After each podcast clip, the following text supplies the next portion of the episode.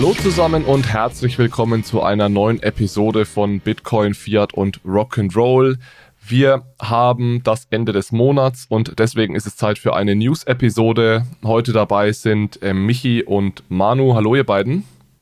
Grüßt euch zusammen. Hallo, guten Morgen. Ihr findet wie immer den Artikel mit Show Notes und weiteren News auf Payment and Banking Ihr findet natürlich auch Shownotes im Anhang des Podcasts. Ihr findet die Shownotes in den Shownotes des Podcasts. Äh, ist vielleicht nicht der smarteste Way, das zu sagen. Was ich aber zu den Shownotes sagen wollte, ist, dass wir eine Website haben, und zwar bfrr.de. Da werden alle Episoden hochgeladen. Das heißt, ähm, wir testen es immer mal wieder. Je nach Podcast-Catcher werden die Shownotes besser oder schlechter angezeigt. Das liegt aber nicht so 100% in unserer Hand. Das heißt, wenn wir hier mal erwähnen, wir packen euch den Link in die Shownotes und so weiter, ist normalerweise der beste Weg, das dann auch wirklich zu finden, wenn euer Podcast-Player äh, nicht so 100% funktioniert, einfach auf unsere Website zu gehen da auf die Episode zu klicken. Die aktuelle ist dann meistens auch irgendwo ganz vorne und da findet ihr dann alle Shownotes und könnt alles nochmal nachlesen. Eine andere Möglichkeit, mit uns in Kontakt zu treten oder uns einfach nochmal zu fragen, hey, könnt ihr mir den Link nochmal schicken, ist es in unsere Telegram-Gruppe zu kommen. Die haben wir geschlossen, das heißt, es ist nicht mehr allzu leicht da reinzukommen. Ihr müsstet uns irgendwie kontaktieren. Wir haben das einfach gemacht, um die Gruppe nicht allzu groß werden zu lassen und vor allem um die ganzen Bots draußen zu halten. Freuen uns aber trotzdem, wenn ihr da reinkommt. Das heißt, auch zum Beispiel über unsere Website im Kontaktformular. Schreibt uns einfach ganz kurz, ähm, dann können wir euch da dazufügen. Ganz kurz Housekeeping Notes. Wir haben äh, ein kurzes, kleines Strategiewochenende in München gemacht. Das war schön, haben wir uns alle mal wieder getroffen, haben besprochen, was wir dieses Jahr mit dem Podcast so machen wollen. Das werdet ihr dann während des Jahres äh, merken an der einen oder anderen Stelle. Es gibt keine grundlegenden Änderungen, bleibt im Großen und Ganzen alles, wie es ist. Und wir haben auch ein tolles Community-Event gemacht am Samstagabend in München. Da haben wir einige von euch äh, getroffen. Das hat uns äh, viel Spaß gemacht. Vielen Dank nochmal an alle, die da waren. Gut, wir müssen leider mit einer Meldung beginnen heute, die uns allen sehr nahe geht. Unser guter Freund Philipp Sandner ist, wie viele von euch sicherlich mitbekommen haben, in der vergangenen Woche leider ums Leben gekommen. Ihr wisst sicherlich, dass Philipp uns sehr nahe stand. Ja, er war ein Stück weit unser Mentor. Er war für einige von uns ehemaliger Chef. Jonas und Manuel haben beide am Frankfurt School Blockchain Center gearbeitet. Er war unser Co-Autor in Forschungspapieren, unzählige Artikel, äh, die, die wir zusammen geschrieben haben zu Blockchain, Krypto und natürlich auch zum, zum digitalen Euro. Er war einer unserer Co-Gründer bei der Digital Euro Association, die Jonas ja weiterhin leitet.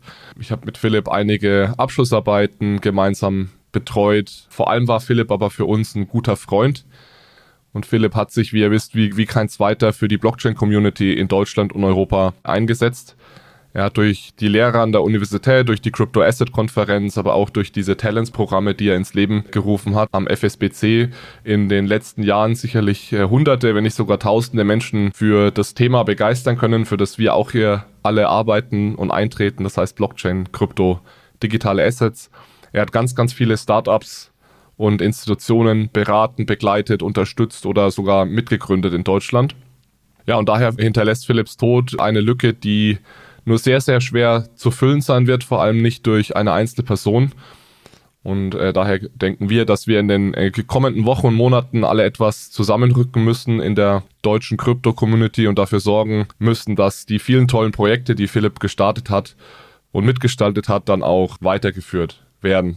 Wie wir schon auf LinkedIn geschrieben haben, sind unsere Gedanken jetzt natürlich bei der, bei der Familie, bei Philipps Freunden und bei all denen, die das Privileg hatten, mit Philipp mal zusammenzuarbeiten und von Philipp zu lernen. Und das waren ja mehr, als man glaubt. Also ich kenne auf jeden Fall, glaube ich, keine Person, die so viele Menschen so verändert hat und auch äh, auf ihrem Weg irgendwie geholfen hat, sich zu entwickeln, insbesondere in diesem äh, Blockchain-Space. Ich meine, das ist ein Thema, was sehr, sehr viele Leute anzieht.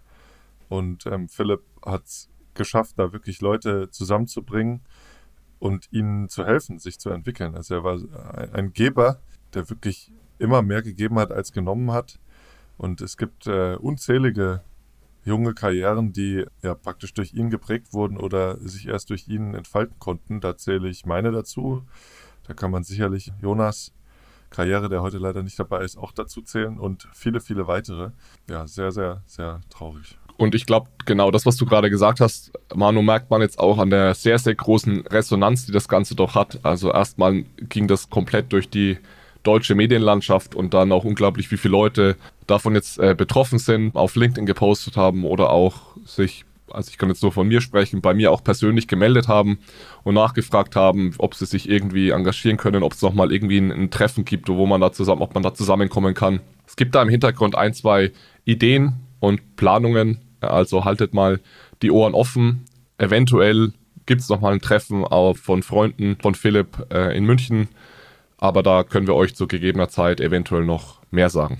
Gut, nach so einer Meldung ist es natürlich schwierig, zurück zum Alltag zu kommen, aber wir, wir sind uns sicher, dass sich Philipp äh, genau das gewünscht hätte, dass wir mit dem weitermachen, was wir seit ja, mittlerweile 2019 hier tun, nämlich äh, euch zu informieren über das, was im Crypto-Space passiert. Und genau das werden wir natürlich jetzt umso mehr tun und starten deswegen heute ein mit einem Thema, das wir vor zwei Wochen hier schon besprochen haben im Podcast, und zwar der Bitcoin ETF. Da werden wir jetzt nicht mehr ins Detail gehen. Wenn euch die Details interessieren rund um den Launch des Bitcoin ETFs in den USA, hört gerne in die vorletzte Episode rein, die Episode 271. Link findet ihr in den Show Notes. Oder ihr könnt auch gerne mal einen Blick in meinen Artikel bei der FAZ werfen. Äh, Link packen wir euch auch in die Show Notes. Da habe ich auch den Launch und die ersten ein, zwei Handelstage des Bitcoin ETFs in den USA analysiert und habe darüber gesprochen und geschrieben, warum der Preis jetzt nicht explodiert, warum vielleicht die, die Nettozuflüsse jetzt nicht komplett durch die Decke gehen. Das findet ihr in den Shownotes im FAZ-Artikel. Mit ein paar Tagen Abstand äh, und einigen zusätzlichen Handelstagen können wir jetzt vielleicht nochmal auf die Zahlen schauen. Das Ganze wurde, ich denke, am 10. Januar war es äh, oder 11. Januar wurde der Bitcoin ETF gelauncht. Wir haben jetzt acht oder neun Handelstage. Ich habe nochmal die neuesten Flow-Daten und Handelsvolumensdaten von Bloomberg rausgesucht. Was ich vielleicht ganz kurz mal machen würde, ist kurz erklären, was diese Daten eigentlich genau besagen. Ich bin mir nicht ganz sicher, ob das mal klar ist, weil man spricht von Handelsvolumen, dann spricht man von Flows und dann spricht man von Assets under Management. Also vielleicht mal ganz kurz für die Nicht-Asset-Manager äh, eine Erklärung, was das bedeutet. Also die ETF-Anteile werden ja ausgegeben, dann kann man äh, die handeln. Das ist der große Vorteil eines ETFs, dass es eben handelbare Fondsanteile sind. Und das ist das, was das Handelsvolumen bedeutet. Das heißt, ich kann existierende ETF-Anteile an Manu verkaufen. Manu kann das Ganze an Michi verkaufen und Michi wieder zurück an mich. Das ist ein und dasselbe ETF-Anteil. Äh, wenn der jetzt, sagen wir mal, 100 Euro wert ist und wir handeln das dreimal zwischen uns hin und her, dann haben wir 300 Euro Handelsvolumen. Dieses Handelsvolumen ist extrem hoch, auch historisch gesehen im Vergleich zu anderen ETF, also wirklich extrem, extrem hoch. Das liegt vor allem am Grayscale Bitcoin Trust, da wird extrem viel gehandelt. Dieses Handelsvolumen muss man unterscheiden von den Flows. Man kann das wahrscheinlich am besten als Nettozuflüsse beschreiben. Und die Nettozuflüsse bedeuten, dass jemand von außen kommt und seine US-Dollars in dem Fall gegen ETF-Fondsanteile tauscht, also ETF, neue ETF-Fondsanteile kauft. Das ist sozusagen das Geld, das in den Bitcoin-ETF reinfließt. Ist deutlich weniger als das Handelsvolumen und da sind wir jetzt nach ungefähr acht Handelstagen bei knapp einer Milliarde US-Dollar, die also an Geld in diese ETFs reingeflossen sind. Die Zusammensetzung der Nettozuflüsse ist sehr interessant, weil sich die nämlich ergeben aus sehr, sehr großen Abflüssen aus dem Grayscale Bitcoin Trust und ansonsten Zuflüssen in alle anderen ETFs. Das heißt, es gibt ja einen von BlackRock, von Fidelity und so weiter. Das sind auch die zwei größten. Also es sind fast 4 Milliarden bei Grayscale abgeflossen und dementsprechend fast 5 Milliarden eben bei den anderen zugeflossen. Und last but not least, und da bin ich auch mal kurz ruhig, schau Manu und, äh, und Michi, ob ihr einen Kommentar dazu habt. Die Assets an der Management am Ende sind ganz einfach die kumulierten Nettozuflüsse. Das heißt, wenn jeden Tag eine Million oder ja, sagen wir mal, jeden Tag fließen hier 100 Millionen zu, dann haben wir nach acht Tagen 800 Millionen zum Beispiel. Das ist dann die Assets, das Vermögen, das also verwaltet wird von all diesen Asset Managern. Wo natürlich auch der Grayscale Bitcoin Trust schon mit einem gigantischen Vorsprung gestartet ist. Ne? Also, ich meine, das war ja vorher ein geschlossener Fonds, der nicht gehandelt war. War ja immer eine sehr interessante Metric, jetzt, wie dieser Net Asset Value Anteil dann letzten Endes, beziehungsweise wie der Anteil gegen den Net Asset Value gehandelt hat. Da gab es mal äh, anfangs immer ein Premium, weil das ein sehr, sehr beliebtes Produkt war. Das ist dann in einen massiven Abschlag äh, gedreht über die letzten Jahre. Äh, da hat man, äh, ich glaube, der, der Maximum war fast 50 Prozent nur. Also man hat ein Euro reingesteckt, hat dann aber den Anteil äh, gehabt, der nur noch 50 Cent wert war. Ähm, naja, aber da hatte natürlich der Grayscale Bitcoin Trust einen riesen ähm, Vorsprung. Es ist aber schon gewaltig, was da abfließt, würde ich sagen. Ne? Und es gibt da auch äh, einige äh, Kolumnisten, ähm, die sagen, der Preisrückgang, den wir jetzt in den letzten Tagen gesehen haben, insbesondere äh, seit der Go-Live der ETFs, der ist sicherlich auch auf die Abflüsse aus dem Grayscale Bitcoin Trust ähm, zurückzuführen. Wir sehen ja aber auch gleichzeitig vieles zugeflossen in die anderen. Also ich weiß nicht, ob das nur der Haupttreiber ist. Ähm, aber ja, sehr spannend auf jeden Fall, was da äh, so passiert an den Märkten. Und ja, abgestraft wird der Grayscale Bitcoin Trust und äh, der iShares Bitcoin Trust, also von BlackRock, wie auch der Fidelity Wise Bitcoin Fund, die erfahren doch einige Zuflüsse.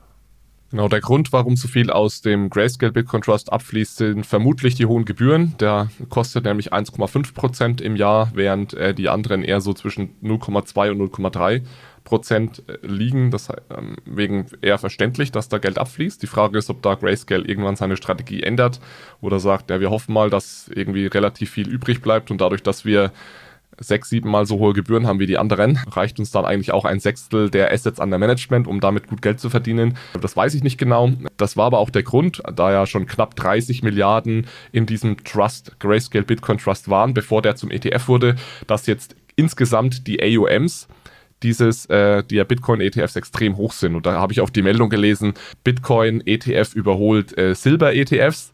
Die haben sie nicht überholt, beziehungsweise haben sie von Tag 1 oder Sekunde 1 schon überholt gehabt, weil ja bereits äh, diese knapp 30 Milliarden in dem Grayscale Bitcoin Trust äh, gesteckt sind.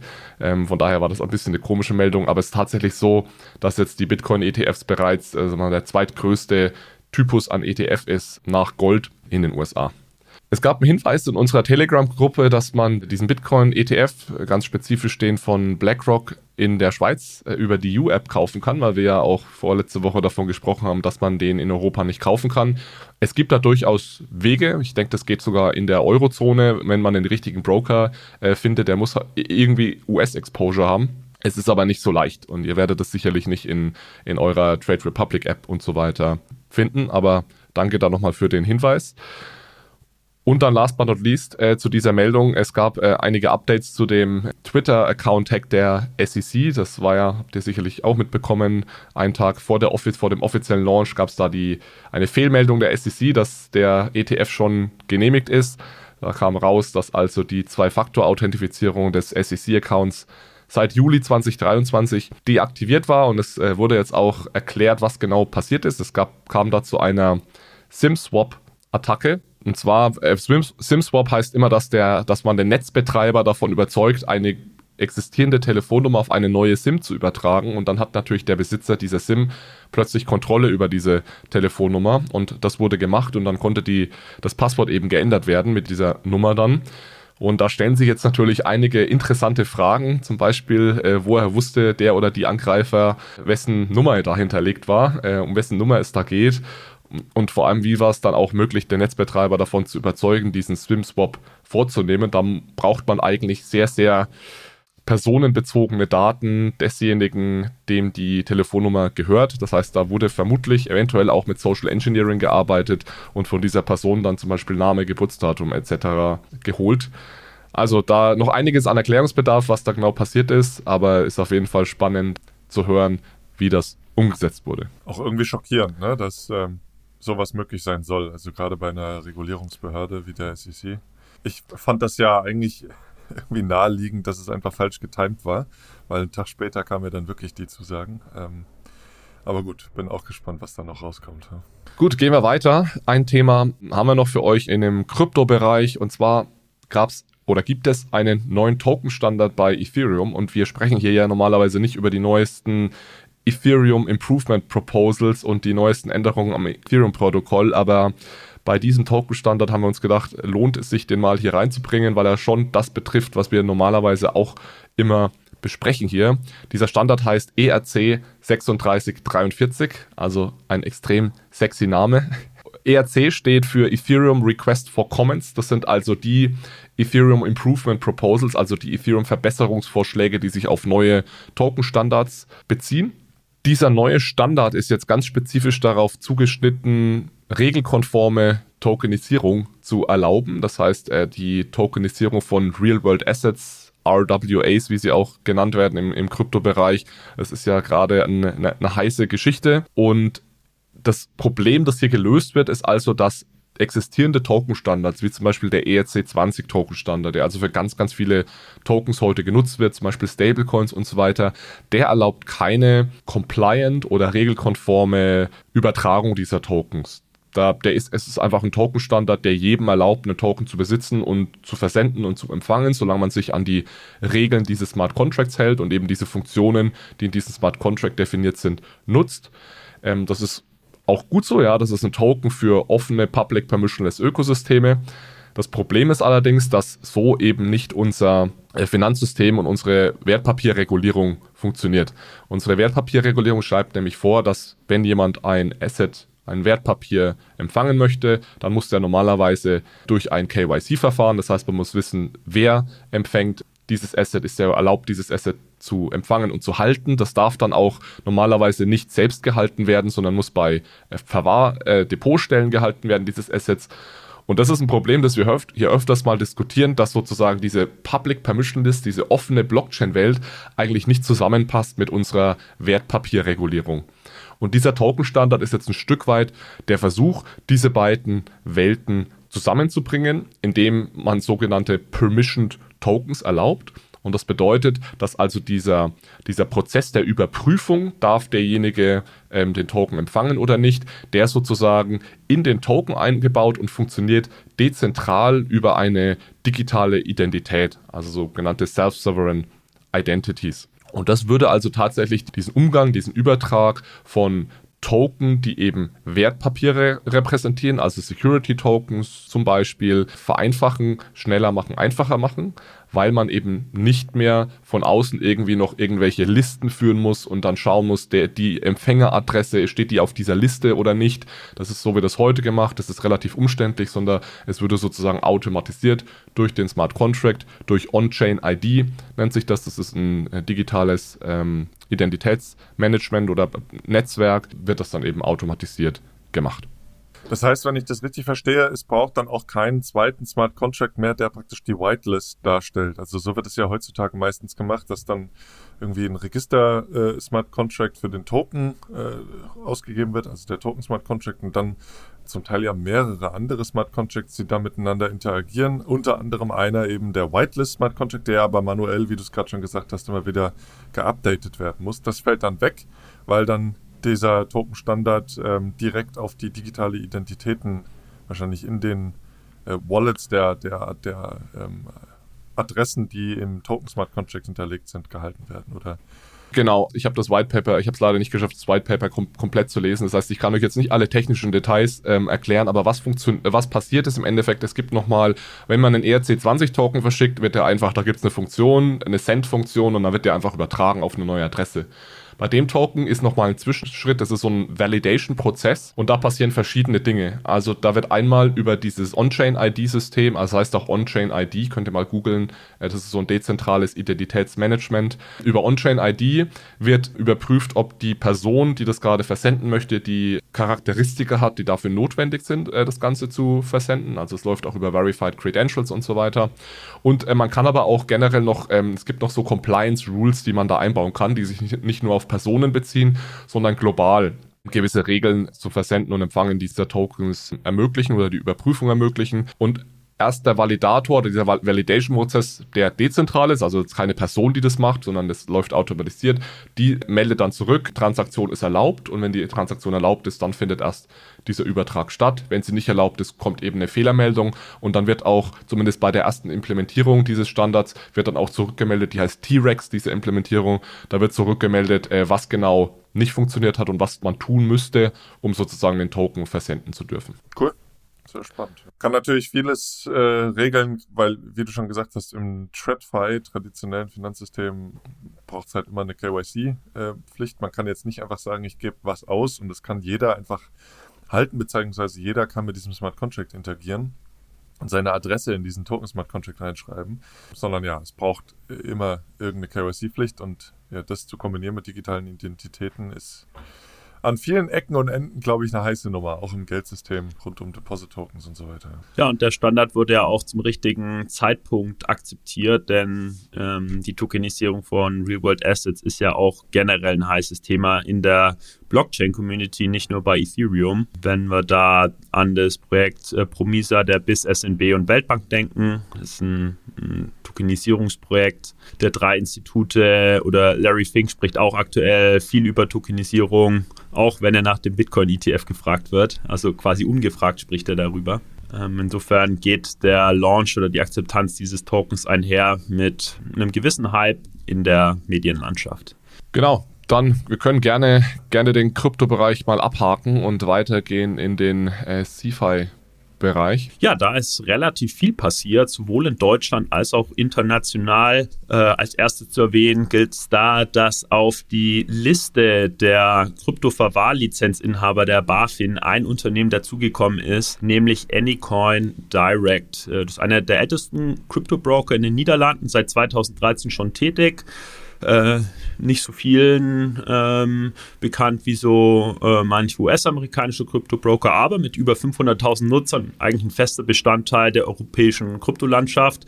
Bekannt für mich ist Anycoin Direct ähm, eigentlich für den Service und die benutzerfreundliche Herangehensweise im Kryptosektor, was ja auch dringend gebraucht wird, äh, wenn wir dran denken, wie unsere Self-Custody äh, von der User Experience her so ist, ist es eigentlich gut, einen Player zu haben, der zum Beispiel Schritt für Schritt Anleitungen im äh, Kryptobereich anbietet. Ja, und äh, bei Anycoin Direct äh, ergänzt die BaFin Krypto Verwahrlizenz jetzt nun auch die bestehenden oder ja, bereits erhaltenen Lizenzen einerseits der niederländischen DNB und der österreichischen Finanzmarktaufsicht FMA.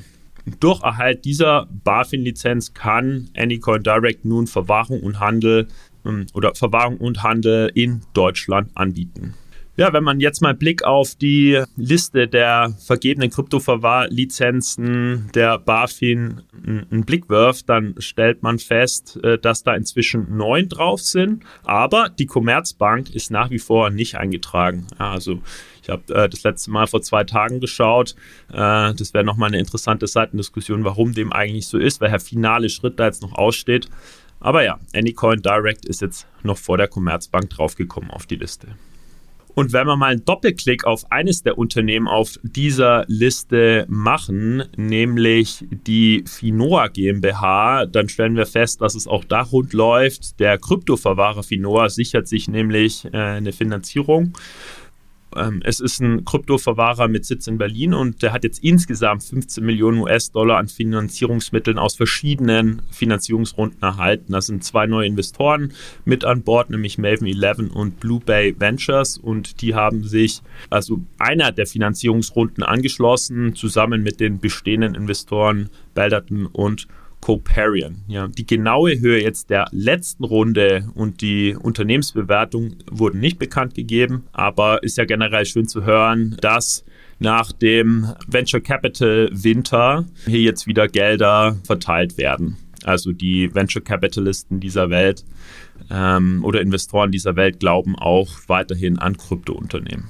Und was ich so interessant fand, ich hatte vor ein paar Tagen irgendeine Headline äh, gesehen, dass es bei Tankany, was ja auch einer der lizenzierten Kryptoverwahrer ist, äh, wirklich sehr gut äh, anscheinend läuft. Also da ist wohl wirklich Geld zu holen und von daher der das Rennen ist wohl noch nicht äh, vorbei. Äh, wie du schon gesagt hast, neun Lizenzinhaber jetzt. Mal gucken, wann noch da große Namen dazukommen. Ja, scheint immer noch ein gutes Geschäft zu sein. Die Kryptowährung, Wahrung insbesondere jetzt im möglicherweise neuen Bullrun. Ne? Glückwunsch auf jeden Fall nach Berlin und auch nach München zu Tangany, dass es so gut läuft. Ich frage mich immer, wie so das langfristige Game ist im Kryptoverwahrerbereich, weil wenn wir uns den traditionellen Bereich ansehen, dann haben wir einige sehr wenige, sehr, sehr große Verwahrer. Kryptoverwahrer gibt es aktuell noch sehr, sehr viel. Das heißt, da wird es auch irgendwann mal zu einer Konsolidierung kommen, vor allem wenn jetzt ähm, alle größeren traditionellen Banken, da sind ja auch einige noch in der Warteschlange, wenn die alle auch noch einsteigen, kann ich mir vorstellen, dass es da früher oder später mal zu einer Konsolidierung kommt und ich vermute, dass ein Teil des Narrativs dieser VCs da jetzt auch ist, die da einsteigen, dass man mal einen ganz eleganten und attraktiven Exit auch, auch hinbekommt. Ähm, ich bin gespannt, wie, sich, wie das ausgeht in den nächsten Jahren. Ja, also was, was sicherlich gilt, ähm, was du sagst, ist für, für Retail, also für die Verwahrer von Retail-Geldern. Wie Noah hat ja ein Edge oder ja, sein, sein Fokus auf die Verwahrung ähm, für institutionelle Investoren wie Fonds und Family Offices. Und ich glaube, also das fände ich dann ähm, als Investor, insbesondere jetzt ähm, zu einem Zeitpunkt, wo sich generell herausstellt, dass diese Wall Streetification von Krypto stattfindet, besonders spannend. Ja? Also sich hier auf einen, hier einen Spezialisten für die institutionelle Verwahrung ähm, zu fokussieren aber das sind ja die allermeisten. Also ich denke Tangany auch. Ähm, die haben alle kein keines oder kein großes, will jetzt nichts Falsches erzählen, Retail Exposure. W wüsste auch nicht, was der also ich wüsste auch nicht, warum das funktionieren sollte. Ich meine, die Retail-User sind ja ähm, über Plattformen, über die sie auch kaufen können, gerade mit Custody ganz gut versorgt. Siehe Coinbase zum Beispiel, später eventuell über die Banken. Oder ähm, dass da so ein jetzt neu. Ja, da, genau, oder Broker dann auch, dass da ein reiner Custodian jetzt vielleicht nicht so den Retail-Zugang bekommt und hat, ähm, ist, ist, denke ich, klar. Ja gut, und wenn dann wirklich noch große Banken dazukommen, ähm, die haben natürlich sehr gute Drähte äh, zu Fonds und Family Office und Institutional Investoren. Also da kann, glaube ich, wirklich noch ein bisschen Druck aufkommen. Ich bin gespannt, wie sich das entwickelt, insbesondere wenn es dann mal die großen Banken sind, die ja, das Ganze live und, und running haben. Das scheint ja bei der Commerzbank, so wie ich das verstehe, vielleicht noch nicht der Fall zu sein, äh, weswegen die da auf der Website der BaFin noch nicht aufgeführt sind, obwohl sie ja schon eine Press Release rausgegeben haben, äh, dass sie die Lizenz haben. Ja, vielleicht sind sie einfach noch nicht so weit und können das noch nicht am Markt anbieten. Wohingegen, da hatten wir ja auch berichtet, die DZ Bank wohl den anderen Weg geht, dass die Lösung wohl schon fertig ist, aber die Lizenz noch fehlt und sie jetzt also die Lösung äh, nutzen für die Eigenverwahrung beziehungsweise für die Verwahrung von äh, Kryptowertpapieren, wo man ja keine Kryptoverwahrlizenz äh, braucht. Und man muss dazu sagen, dass die allermeisten Banken, zumindest soweit ich das jetzt mitbekommen habe, äh, auch mit institutionellen bzw. vermögenden Kunden beginnen. Also auch die Banken werden jetzt nicht direkt ein Retail-Offering äh, ausrollen, sodass es, denke ich, noch für einige Zeit so sein wird, dass Retail-Kunden eher über äh, die Kryptobörsen wie Coinbase und Co. angesprochen werden, auch in Europa. Bevor es mit der heutigen Episode weitergeht, würden wir euch gerne auf die Digital Euro Conference 2024 oder auch DEC 24 aufmerksam machen. Die erste Auflage in 2023 war bereits ein voller Erfolg. An der Veranstaltung haben neben tollen Speakern mehr als 300 Leute vor Ort und mehr als 1500 online teilgenommen.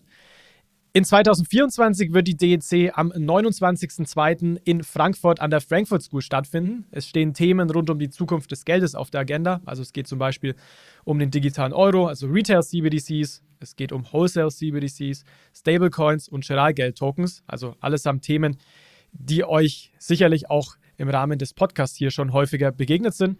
Es werden führende Experten aus ganz Europa erwartet. Einige Zentralbanken sowie größere europäische Banken haben bereits zugesagt. Es werden auch Stablecoin-Anbieter, Industrieunternehmen sowie Akademiker und Technologieanbieter vor Ort sein. Wenn ihr bei der Konferenz dabei sein wollt, dann könnt ihr euch mit dem Discount-Code BFRR20 20% Rabatt auf die Tickets sichern. Mehr Informationen hierzu findet ihr auch in den Show Notes und wir würden uns sehr freuen, euch bei der DEC 24 ebenfalls vor Ort anzutreffen. Gut, dann ziehe ich mal weiter zu einer weiteren CFI-News in Deutschland, nämlich zu Timeless. Also ähm, dem Spezialisten für Tokenisierung von Collectibles wie wertvollen Uhren oder wertvollen ähm, Sportschuhen. Und Timeless hat einerseits auch eine Finanzierungsrunde gesichert und andererseits gab es dann Führungswechsel. Vielleicht kurz zur Finanzierungsrunde. Timeless hat zusätzliche Finanzierungsmittel in Höhe von 11,5 Millionen äh, von bestehenden Investoren eingesammelt. Da wäre hauptsächlich EQT zu nennen als Hauptinvestor interessant. Das Unternehmen, also Timeless, hat auch ähm, eine Media for Equity Vereinbarung mit Pro7 Sat1 7 Accelerator für TV-Werbung abgeschlossen, um eben die Marktpräsenz in der Breite zu stärken. Media for Equity ist ein Modell, bei dem Unternehmen Werbeflächen, äh, wie zum Beispiel jetzt, wie hier eben in TV-Werbung, äh, bekommen und das dann eben nicht bezahlen müssen, sondern dafür Anteile am Unternehmen rausgeben müssen. Und auf der anderen Seite gab es einen Führungswechsel. Malte Häusler, der äh, Mitbegründer und ehemalige CFO von Timeless, wurde jetzt zum neuen CEO ernannt und Jan Karnat, ähm, der auch Mitgründer und bisherige CEO, wechselt in eine beratende Rolle. Ja, und mit dem zusätzlichen Kapital strebt Timeless jetzt sicherlich an, seine Position als Marktführer im Bereich der Collectibles zu festigen und dann auch äh, aus Deutschland heraus äh, nach Europa zu expandieren spannend auf jeden Fall. Ich äh, bin da irgendwie weiter so ein bisschen kritisch. Ich glaube, der Hype ist auch abgeflacht bei diesen äh, tokenisierten Collectibles. Ich bin gespannt, wie es da weitergeht. Also, wir werden wohl Werbung sehen, wenn man mal Pro7 einschaltet oder Sat1. Äh, nicht schlecht. Ja. Ist halt auch eine Sache, die rechtlich nicht so leicht aufzusetzen ist. Die haben das irgendwie hinbekommen. Es, ist, es sind ja auch Strukturen, die vielleicht nicht, sagen wir mal, für, für institutionelle traditionelle Player ähm, nicht investierbar sind, äh, für Retail ähm, allerdings natürlich schon. Es wäre mal spannend zu sehen, ob die das hinbekommen, sozusagen das so sauber rechtlich ähm, aufzusetzen oder ich, ich will jetzt nicht sagen, dass sie unsauber sind, aber vielleicht ähm, eine konservativere Struktur zu nutzen. Das geht einfach momentan meines Erachtens noch nicht um, um das, dann, das dann auch weiterhin anzubieten. Äh, ganz generell finde ich den Use Case eigentlich cool, ja, so eine App zu haben und dann zu sagen, ich kann jetzt hier in äh, Sneaker investieren oder in Kunst oder Ferraris oder keine Ahnung, eine Konzertjacke, die Michael Jackson mal anhatte oder einen Helm, den Michael Schumacher bei, einem, bei einem Rennen mal anhatte. Das äh, finde ich schon eine coole Sache. Aber ja, ist, ist so wie es aktuell aufgesetzt ist, vielleicht noch nicht für die, für die breite Masse investierbar. Ja, und wir werden nicht nur von Timeless mehr in den deutschen Medien hören, sondern auch von Bitpanda, denn Bitpanda ist jetzt Marketingpartner des FC Bayern Münchens geworden. Ja, Bitpanda hat eine Partnerschaft mit der FC Bayern München geschlossen. Das bedeutet, einerseits wird die Marke in der Allianz Arena beworben, also in und um die Arena. Vielleicht sieht man dann das Bitpanda-Logo prominent äh, an der Außenhülle der Allianz Arena. Und auf der anderen Seite gibt es eine umfangreiche TV-Präsenz und Sichtbarkeit. Ja, das ist nichts ganz Neues, äh, dass so ein Kryptounternehmen äh, mit dem Fußballverein zusammenarbeitet. Das ist auch nichts Neues für den FC Bayern München, denn der FCB hat zuvor schon eine Partnerschaft mit so Rare geschlossen, um seine Fußballstars auf die Blockchain zu bringen, wenn man so möchte, ähm, im Sinne von NFTs. Und Coinbase hat mit Borussia Dortmund schon mal eine Vereinbarung über Werbung und Social-Media-Kampagnen getroffen. Ja, also Kryptowährung und Block Blockchain werden im Fußball immer wichtiger und verschiedene Vereine haben auch schon ihre Fan-Tokens und Blockchain-Projekte gestartet. In dem Fall jetzt Bitpanda und der FC Bayern München. Auf jeden Fall Gratulation zu so einem Deal. Das ist schon gewaltig. Und ich habe gehört, gucke selten Fußball, aber dass beim ersten Spiel direkt hinter dem Tor wohl fett äh, der Werbebanner zu sehen war. Also ähm, ja, Vollgas voraus. Ja. Gut, dann verlassen wir mal Deutschland, aber wir bleiben im CFI-Bereich. Jetzt geht es in die USA zu Binance und FTX. Da gibt es ja ständig News, ähm, denn da gibt es laufende Prozesse. Es gibt viele, viel aufzubereiten, was da falsch gelaufen ist. Bei Binance und FTX äh, ist auch jeweils unterschiedlich ausgegangen. Bei Binance in dem Fall wurde jetzt ein Vergleich mit der Commodity Futures Trading Commission oder CFTC getroffen im ja, drohenden Verfahren gegen CC und Binance. Binance auf der einen Seite muss einen Betrag von 2,7 Milliarden US-Dollar an die CFTC zahlen und der ehemalige CEO von Silence, nämlich Sheng Peng, CZ äh, Zhao, muss persönlich eine Geldstrafe von 150 Millionen US-Dollar zahlen. Ja, und generell mein Eindruck ist, dass man äh, ja hier jetzt ein aufwendiges Verfahren vermieden hat äh, und ähm, Binance sich jetzt wieder auf das eigentliche operative Geschäft äh, konzentrieren kann. Vielleicht noch kurz, äh, der Grund, dass hier überhaupt ein Verfahren gedroht hat, war, dass Binance und CZ eben aus Sicht der CFTC gegen den sogenannten Commodity Exchange Act verstoßen hat und die Vorschriften der CFTC nicht eingehalten hat. Der, die Auseinandersetzung mit der SEC läuft aber noch, vermute ich mal, oder? Also die läuft das auch, ist jetzt, ja, ja. das war ja auch das, was eigentlich zum Aufschrei geführt hat. Ähm, haben, wir, haben wir auch darüber berichtet in den letzten Monaten. Äh, nicht, dass wir das jetzt durcheinander hauen. Also Binance ist da noch nicht komplett.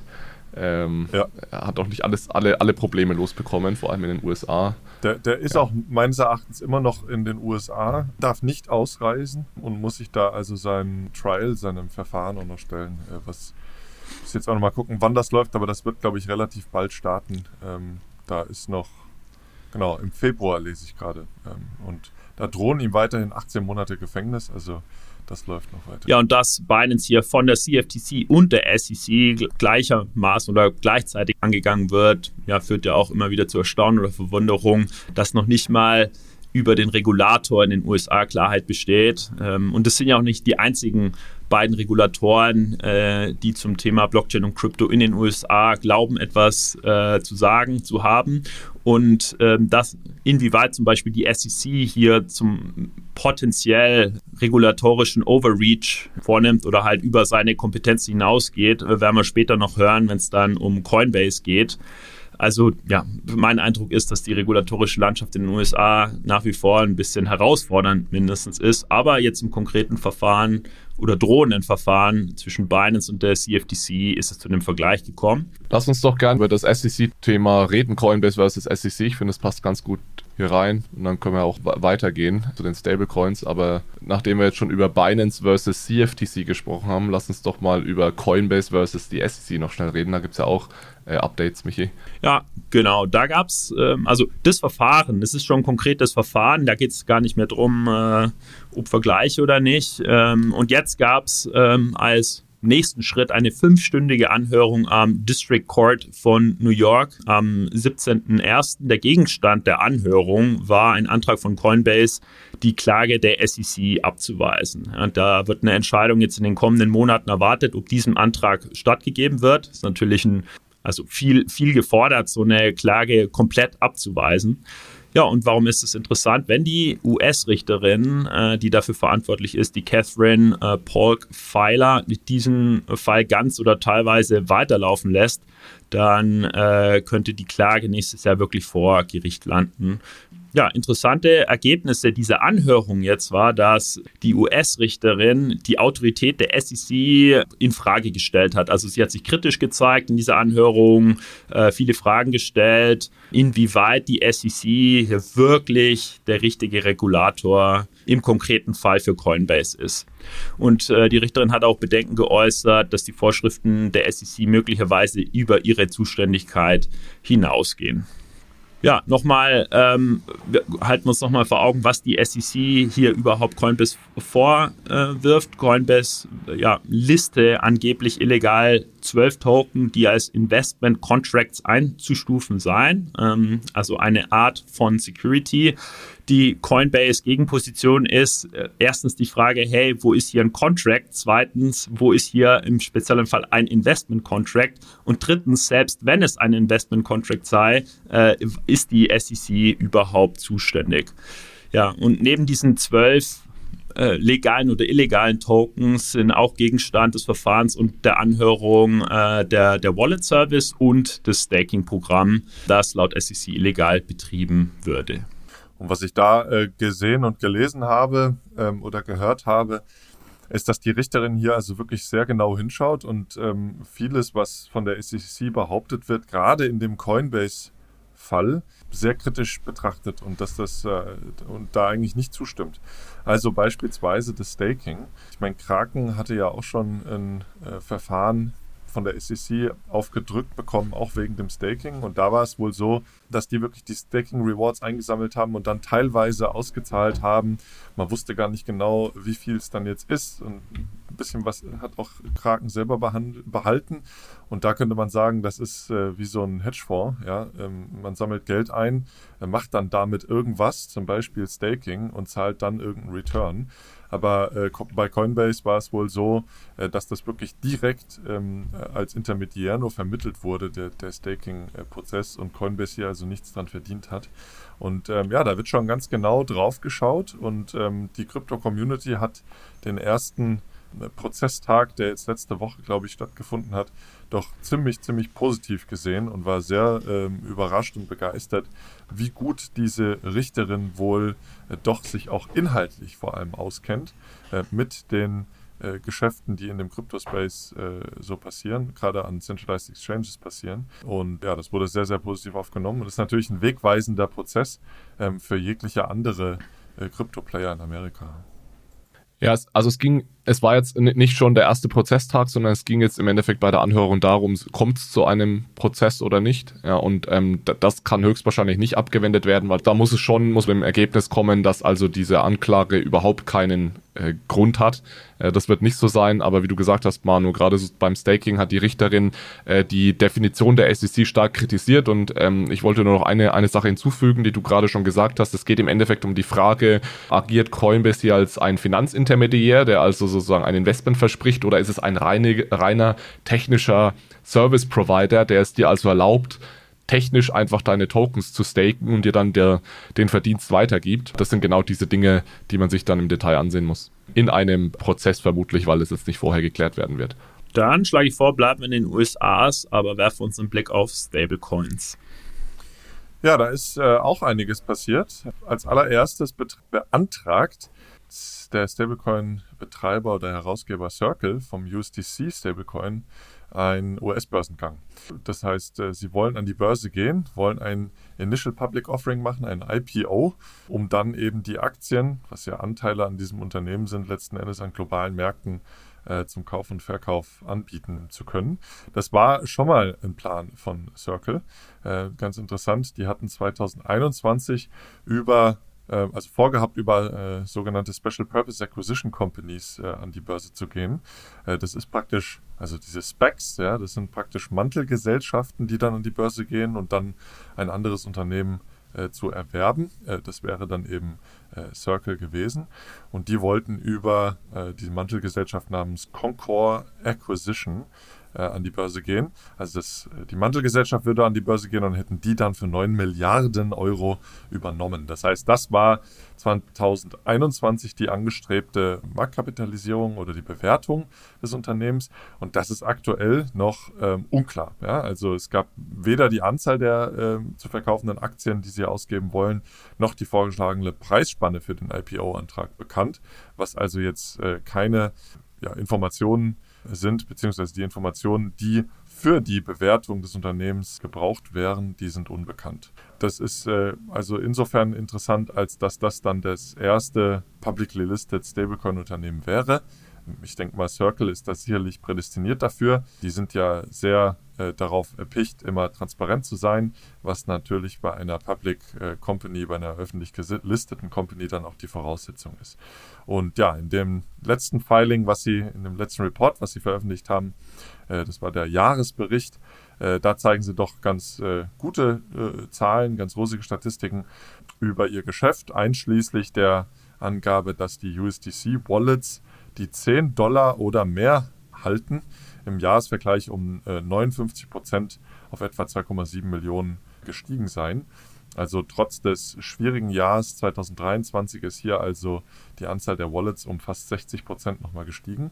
Aber man muss natürlich gleichzeitig sagen, es gibt auch nicht so schöne Zahlen, gerade was äh, USDC äh, betrifft. Denn die Marktkapitalisierung ist also im Jahr 2023 doch stark äh, gefallen äh, von dem All-Time-High von 45 Milliarden US-Dollar nun auf 25 Milliarden US-Dollar. Aber man muss äh, sagen, dass der, der Abwärtstrend, der, ähm, den haben sie jetzt wohl abgewendet und scheint wieder zu steigen. Ich finde, das passt auch ganz gut zu einem, einem Stablecoin-Issuer, dass man an die Börse geht, äh, weil so ein IPO ja auch mit gewissen Transparenzpflichten einhergeht oder wenn man gelistet ist und das ist das Allerwichtigste für Stablecoin-Issuer, voll und ganz transparent zu sein. Ähm, da hat man dann gewisse Reporting-Pflichten, die man als private Firma nicht hat. Äh, würde mich zum Beispiel auch extrem interessieren, wenn Tether mal an die Börse geht, ähm, dass man da etwas mehr Hintergrundinformationen äh, bekommt. Von daher, ja, ich denke, äh, guter, sinnvoller Move von Circle. Genau, sind wir mal gespannt, wann das dann äh, passiert und ob das Ganze erfolgreich wird. Es muss auf jeden Fall, dieses Vorhaben muss auf jeden Fall noch von der SEC auch äh, genehmigt werden. Das ist bisher auch noch nicht der Fall.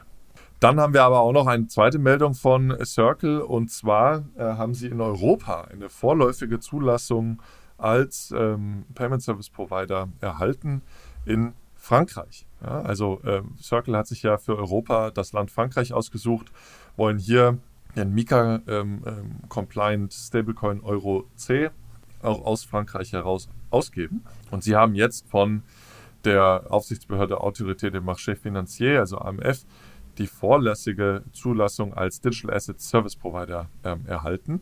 Was aber eben noch fehlt, ist die E-Geld-Lizenz. Und da haben sie sich ja anscheinend auch schon äh, drum gekümmert und auch einen entsprechenden Antrag, wenn ich das recht, äh, recht in Erinnerung habe, auch schon eingereicht. Aber äh, ja, das ist auf jeden Fall noch vonnöten, dass sie dann auch eben Mika-compliant sind und auch ihre Dienste als Stablecoin-Emittent dann über das Passporting in ganz Europa anbieten können. Ja. Was ich äh, ganz interessant fand, äh, da kam auch noch eine weitere Personalie raus. Die äh, haben wohl jetzt Carolee Billman als CEO des Unternehmens in Frankreich benannt. Und sie war bis Mitte 22 mehr als neun Jahre bei PayPal in Luxemburg als EMEA Treasurin tätig. Hat also auch eine Vergangenheit bei PayPal, Teil der PayPal-Mafia sozusagen, sagt man ja. Und ähm, ja, ist äh, auf jeden Fall ein spannender Move. Wir sind gespannt, was da so passiert. Äh, aktuell wird der Euro C ja noch aus Amerika begeben, aber das ist ja äh, nicht möglich unter der Mika. Gut, dann haben wir noch ein paar weitere Meldungen zum größten Stablecoin, ähm, und zwar Tether. Ähm, da gab es ein paar interessante Meldungen, und zwar Headlines wurden gemacht, dass äh, Tether mit äh, Geheimdiensten äh, kooperiert. Äh, so weit würde ich vielleicht äh, nicht ganz gehen, wenn wir das mal ein bisschen tiefer darstellen. Aber was rauskam, war, dass Tether jetzt wohl endlich nach äh, vielen, vielen Jahren der Bemühungen der Regulierungsbehörden, der US-Regulierungsbehörden, endlich im Sinne der US-Regulierungsbehörden, wohl mit denen jetzt kooperiert, insofern als dass sie ja OFAC äh, gelistete Wallets letzten Endes blacklisten. Also wir haben da ja schon viel drüber gesprochen. Äh, Stablecoins äh, oder die Herausgeber von Stablecoins, die machen ja keinen Whitelist-Approach, wie wir es eingangs auch äh, äh, erwähnt haben mit dem neuen Ethereum-Standard, wo man nun also jetzt über digitale Identitäten letzten Endes auch whitelisten kann und dann nur diejenigen, die gewhitelistet sind, äh, diesen Token überhaupt halten können. Das ist nicht der Fall bei permissionless Stablecoins, sondern die ähm, äh, nutzen eben einen Blacklist-Approach. Das heißt also, sie setzen ein paar wenige Wallets auf eine Blacklist und da gibt es also auch eine Liste äh, von der OFAC, die letztlich ja hier ähm, Sanktionen äh, ausspricht. Und Tether setzt nun diese OFAC äh, gebblacklisteten äh, Wallets auch um. Das heißt, diejenigen Wallets oder Adressen, die diese Tether in diesen Wallets halten, die können diese jetzt nicht mehr verwenden. Und das hat also in den letzten Jahren doch auch stark zugenommen. Und man kooperiert jetzt also hier sehr viel mehr. 700 Millionen Dollar wurden äh, bei einem äh, Unternehmen gefunden, was gemeinsam dann gefunden wurde, was im Geldwäschebereich tätig ist. Das stellt ein UN-Bericht dar. Und man hat auch hier mit der Kryptobörse OKX wohl äh, 225 Millionen Dollar Pick, Butcher und Menschenhandelsunternehmen festgemacht und äh, dort also die Assets gefreezed. Pick Butcher äh, Frauds. Das ist ganz interessant. Ich wusste gar nicht, was das ist. Das bedeutet, dass also hier ähm, ja so auf romantischen Vermittlungsbörsen im Internet ähm, vermeintliche Beziehungen aufgebaut werden und dass dann die Opfer ausgenommen werden. Und da scheint wohl äh, Tether auch häufig genutzt zu werden. Ähm, genau. Aber gleichzeitig steigt die Marktkapitalisierung immer weiter, äh, also rasant, äh, jetzt aktuell bei rund 95 Milliarden US-Dollar. Ich bin gespannt, wann die 100 Milliarden US-Dollar auch geknackt werden. Äh, allein dieses Jahr sind es 4% Wachstum. Im letzten Jahr hatte 44% Wachstum der Marktkapitalisierung. Also Tether ist hier wirklich auf einem weiteren äh, äh aufsteigenden Ast. Sehr spannend auf jeden Fall, was da so passiert. Ja, es war ja lange ein Wett Wettrennen zwischen Tether und Circle, also USDT und USDC. Ich glaube, Jonas hatte das auch letztes Jahr in seinen Vorhersagen, dass USDC da vorbeiziehen würde. Und ich hätte mir es ehrlich gesagt auch gewünscht, aber mittlerweile wurden da ganz klare Fronten geschaffen. Ja, Tether kratzt an den 100 Milliarden, USDC ist äh, weit, weit davon entfernt. Insgesamt aber ist der Stablecoin-Markt als Ganzes wieder am Kommen, nachdem das letzte Jahr nicht sonderlich gut gelaufen ist, ähm, erhöhen sich die Volumen aktuell wieder ja, mal schauen, wo es hingeht mit den Stablecoins. Eine letzte ganz interessante Meldung war auch, dass in Davos ähm, der CEO einer äh, der bekanntesten Investmentbanken, Cantor Fitzgerald, äh, also wirklich eine Lanze für USDT äh, gebrochen hat. Ähm, der wurde nach Bitcoin gefragt und dann hat er da relativ schnell irgendwie einfach ähm, das Thema gewechselt und hat ähm, also sich sehr, sehr stark für Tether ausgesprochen und hat also auch ähm, bekannt gegeben, dass Cantor Fitzgerald, was wirklich ein, ein Major Player ist, also auch ähm, Primary Broker ist, äh, für Staatsanleihen äh, Handel direkt zugelassen ist bei der Fed, der hat also angegeben, dass die wohl Custodien für Tether sind und die Staatsanleihen für Tether verwahren und äh, hat also gesagt, naja, es gibt ja viele dieser Truthers, die also sagen, dass Tether weiterhin nicht äh, die Tether-Token sauber deckt. Und er gab an, also wir haben wirklich viel Recherche gemacht und äh, wir wissen, dass hier ähm, alles gedeckt sei. Also man hat jetzt also einen Fürsprecher auch im ganz traditionellen Finanzsystem, ähm, die äh, hier wohl also Custodien für Tether sind. Gut, dann sind wir äh, mit Stablecoins durch und dann habe ich noch ein paar Meldungen zu CBDCs äh, mitgebracht. Da gehe ich mal relativ äh, schnell durch.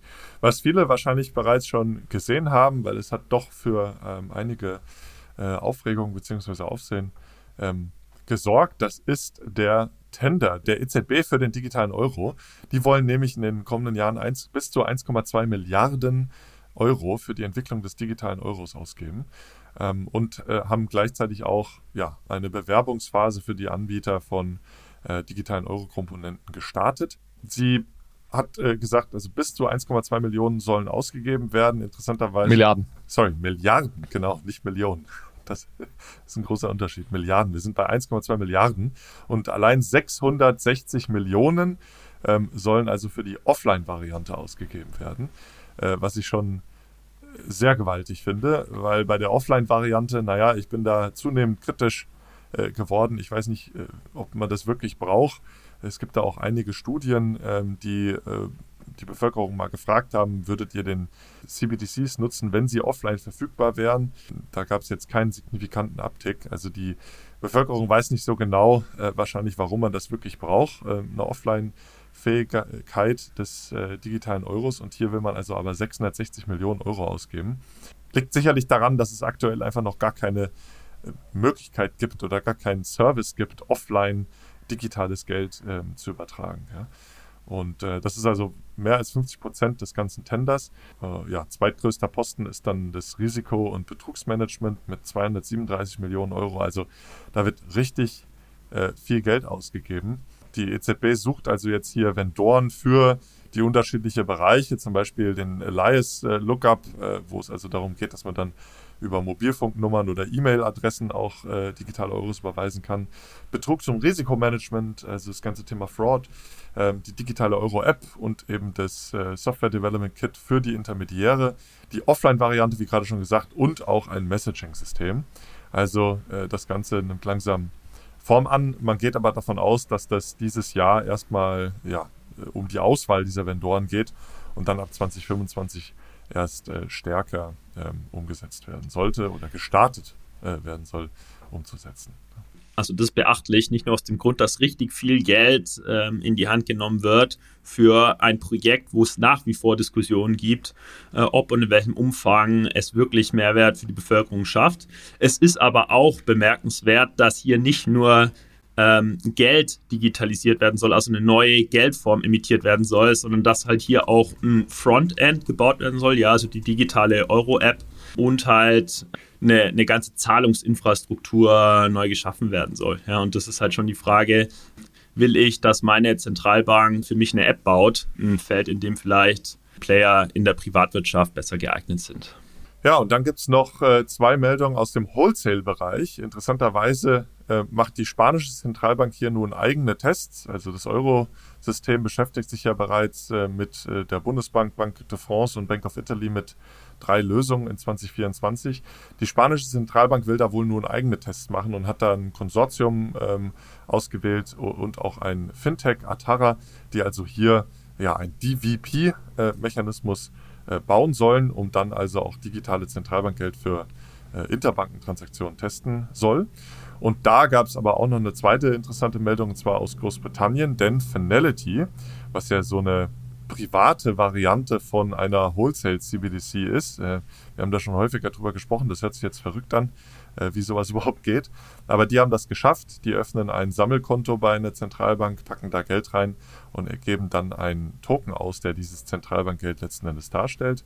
Und die haben jetzt ähm, äh, ja schon äh, noch Ende Dezember ihre erste Live-Transaktion gemacht. Lloyds Bank, äh, Bank äh, auf San, äh, so Santa, die Santander Bank und die UBS haben hier also die ersten Live-Transaktionen gemacht. Doch ganz interessant. Äh, ich bin aber gespannt, ob das wirklich dann in der Eurozone und den USA auch so erfolgreich weitergeht, wie sie es in Großbritannien ähm, gestartet haben. Also, im Bereich CBDC geht es spannend weiter. Gerade hier in Europa sehen wir einige Entwicklungen. Und ähm, genau, dann fassen wir, glaube ich, doch mal die Episode zusammen. Äh, mit einem Blick auf die Uhrzeit fehlen nur noch die Fundstücke. Ähm, Michi, willst du da vielleicht anfangen mit deinem Fundstück? Gerne. Ähm, ich habe ähm, einen ähm, Outlook äh, für das laufende Jahr mitgebracht von der Tokenized Asset Coalition. Das ist eine neue Koalition, ähm, die jetzt ihren ersten Report rausgebracht hat. Der heißt State of Asset Tokenization. In dieser Coalition ja, sind ähm, Vertreter des traditionellen Finanzsystems und des Kryptofinanzsystems und alle Player, die sich äh, dieser Coalition angeschlossen haben, sind überzeugt, dass viele oder alle Vermögenswerte letztendlich on-chain gehoben werden. Ja, beispielsweise sind da Avalabs, Aave und Coinbase dabei. Und der Report jetzt eben ähm, ja, bietet coole Einblicke in Real-World Assets und Tokenisierung, also ähm, welche Innovations es in dem Bereich gibt in Bezug auf Geschäftsmodelle, Produkte und Technologie, wie die institutionellen Investoren in den äh, Space reinkommen und was die großen Trends bei der Tokenisierung von Real-World Assets sind. Vielen Dank, Alex. Dann gib doch deinen auch noch mit. Ja, ich habe letztens eine Netflix-Doku geschaut, die nennt sich Bitcont. Da geht es um den Betrug rund um die Kryptowährung Centra. Ich weiß gar nicht, wer das mitbekommen hat vor einigen Jahren. Die haben aber da mehrere, ich denke, es waren 100 Millionen äh, eingesackt äh, und haben tatsächlich zumindest einen dieser, Co nee, sogar zwei der Co-Founder interviewt und äh, begleitet in dieser Dokumentation rund um die Gerichtsprozesse, die es dann gab. Äh, fand ich extrem unterhaltsam auch zu sehen, wie diese Typen zurückschauen auf diese Jahre, was da genau passiert ist, dass die eigentlich überhaupt keine Ahnung hatten von Krypto, aber einfach da einen, einen Scam aufgezogen haben und gerade der mal Hauptangeklagte ähm, die Haupt, der Hauptdrahtzieher hat auch scheinbar überhaupt nichts gelernt. Also der ist tatsächlich ohne einen Tag Gefängnis davongekommen am Ende. Und man merkt, dass er also überhaupt nichts draus gelernt hat. Das ist einfach meines Erachtens ein Verbrecher durch und durch, der sich dann auch irgendwie kurze Zeit, nachdem er da freigesprochen wurde, erstmal ein fettes Haus irgendwo gekauft hat. Also scheinbar hat er dann auch gut Geld zur Seite gebracht. Also macht einen fast ein bisschen traurig und stutzig, aber ich fand es trotzdem interessant, diese Geschichte nochmal so aufbereitet äh, sehen zu können. Spannend. Äh, Gucke ich mir vielleicht auch mal an, obwohl ich vielleicht nach der Arbeit nicht immer nur Krypto um mich herum haben will. Was? Aber ja, äh, ich habe auch noch einen interessanten Report mitgebracht, und zwar den Ethereum Business Readiness Report ähm, von der Enterprise Ethereum Alliance. Also das ist eine, ein Zusammenschluss von ähm, unterschiedlichen Playern im Markt, die auf Ethereum wirklich ja, Geschäftsvorfälle abwickeln möchten, also die ähm, äh, realökonomische Nutzung von Ethereum letzten Endes fördern und dann auch in diesem Report beschreiben. Und ähm, ja, in diesem Jahresendreport, ähm, da wird also ein Rückblick gegeben, was 2023 so passiert ist. Es wird die Business Readiness von Ethereum hier also bewertet. Ist eigentlich so der umfassende Versuch, alles mal darzustellen, warum und wie Ethereum in der Realwirtschaft hier unterstützen kann. Es werden Fallstudien vorgestellt, es werden Interviews äh, gegeben.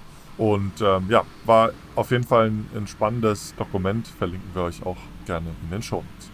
Gut, dann belassen wir es dabei. Vielen Dank fürs Dabeibleiben bis zum Ende. Ihr wisst, äh, ihr erreicht uns über Social Media. Schaut gerne mal auf LinkedIn, Twitter, YouTube vorbei. Gerne teilen, liken, abonnieren, kommentieren.